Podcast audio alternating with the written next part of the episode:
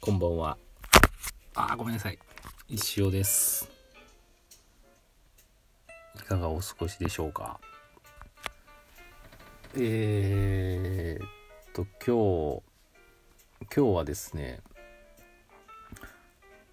うーん、朝から大掃除じゃないですけど、まあ、あの、なんだろう。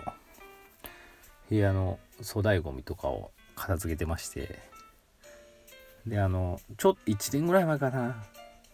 畳部屋をフローリングにしてて、で、その6畳、6枚分の畳がですね、もう使わなくなって、子供たちの、うん、マットレスのベッドの土台みたいにして使ってたんですけど、やっぱ邪魔だなということで、あの処分しました。粗大ゴミ場この1ヶ月で2回ぐらい行きましたね。あの岐阜市の場合粗大ごみ捨てる時にあのコンビニで専用の袋を買うかまあ袋とかシールを買うんですね。であのあの粗大ごみセンターのとこ電話して回収しに来てもらうかもしくは自分で持ってくかっていう2択なんですけど自分で持ってくと半額で済むんですよ。であの袋って今1袋。えーっとね自分で持ってくと210円で回収しに来てもらうと420円。倍ですね。で袋はまあ普通のゴミ袋ですよね。大きな。45リットルぐらいの。何入れてもいいんですけど結構だからそれがよ1袋普通に考えると420円って高いですよね。自分で持っていけば半額210円で済むんで。で畳も1枚調べたら800ん？420 840円。1枚840円ね回収しに来てもらうと。ね800の86もう5000円ぐらいいっちゃいますよっていうところでこれは自分で持ってこうと。1枚420円でいけるのでそれでも高いですけどね。まあでも一応あのギリギリ車に入りましたんで詰め込んで持ってきました。うん。で夕方にですねフレートレシピさんや慎吾さんからもらう欲しいっていう連絡をいただいてちょっともうその時はもう処分してしまったのでしまった。もっと早く聞いとけばよかった。なっていう話です。じゃあ教えて石尾先生のコーナープレゼンティッドバイクニクニのコーナーに行きますね。いっぱい来てますのでどれからいこうかな。一番最新のやつ。先生こんばんは。結構前ですが近所の梅林公園を散歩してたらなんかいいなと思いお決まりの散歩スポットになりました。まだ3回ですか。ああくにくにあの辺に住んでるんですね。先生はそういう場所ってありますか？例えばお気に入りの収録場所とか。前回はガレージの車庫だったようですがカースタジオっていい感じですか？今日もあのカースタジオで収録してるんですけどいいですね。いいっていうかね。そうですね。今時間で言うと今日の夜の7時今14分なんですけどいっつもはこうなんだろうな個室がないので私の家には私専用の部屋はないので誰かしらの声が入ったりななんかこうやっぱり気になるんですよね。であとまあ寝静まってからじゃないと収録できなかったんであの本当大変だったんですけど今はですねとりあえずあの車の中に入っちゃえばもし、まあ、子供が叫んでたら聞こえるかもしれないですけど、まあ、大体普通に叫んでたり YouTube 見てたりとも全然聞こえてこないのでカースタジオはなかなかいいです。うん。気に入ってます。お気に入りの場所ね。うん。まああとはそのまあそのねカースタジオ以外で普通にお気に入りの場所か。なんですかね。お気に入りの場所。うーん。まあでもね私の書斎じゃないですけどね縁側にあるんですけどそこはやっぱ気に入ってますよ。なんかこう椅子に座机に向かって座るっていうのが好きで大体そこにいます。食事以外は。うん。なんか落ち着きますね。うんなんかお気に入りの場所といえばお気に入りですね。だからあんまリビングになかったりとかキッチンか書斎まあ縁側の書斎かぐらいですかね。うん。なんかこう家建てる人ってねやっぱキッチン、まあ、自分の部屋も置いといてキッチンはすげえこだわった方がいいんじゃないかなって。自分なりに思います。うちあの中古住宅買ってまあちょっとリフォームしただけなんであれなんですけど大抵キッチンにいますからね。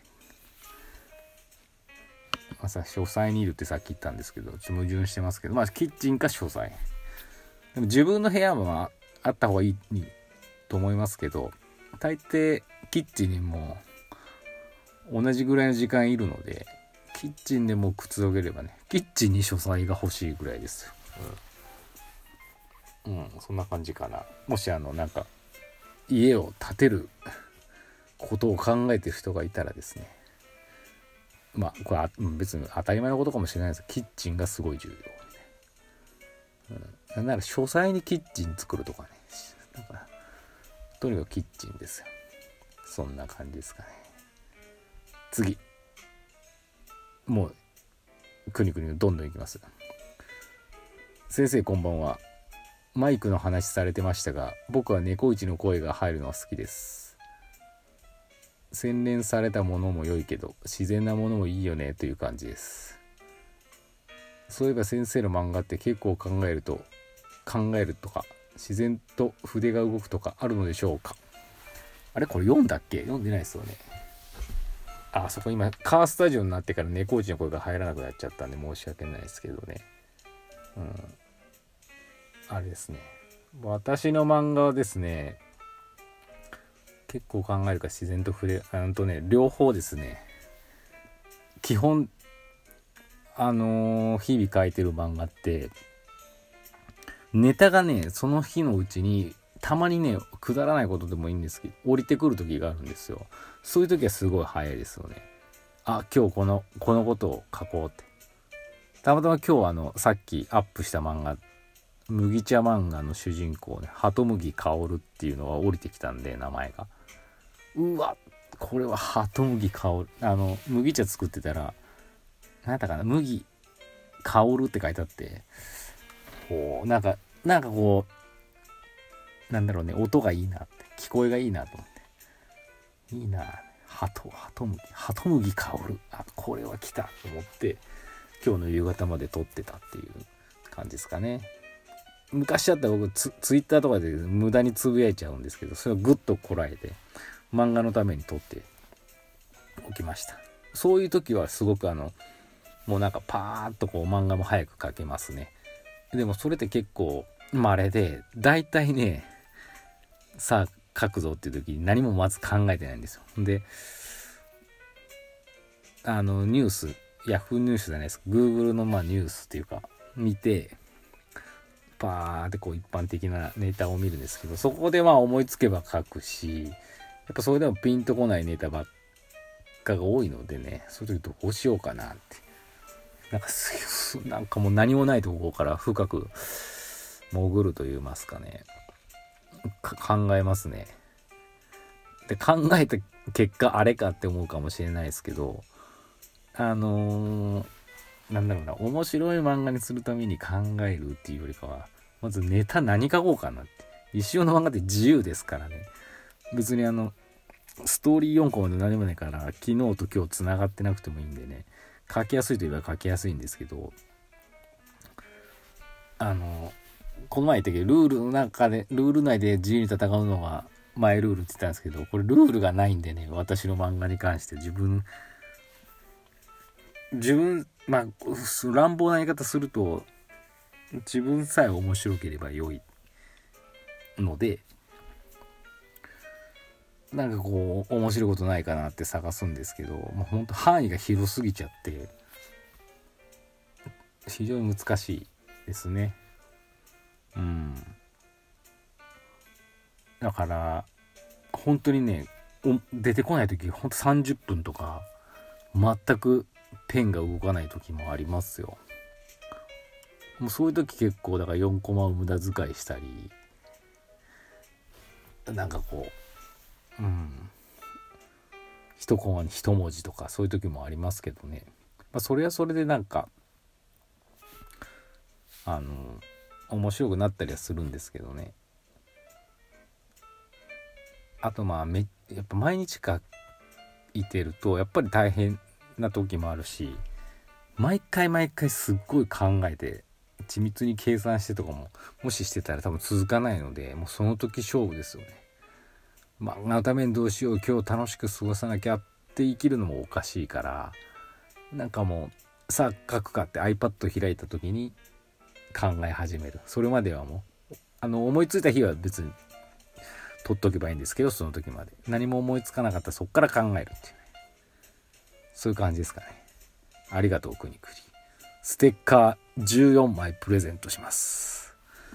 というわけで今夜ももうお時間になりましたのでまた明日やるかわからないですけどまた明日。福山でした。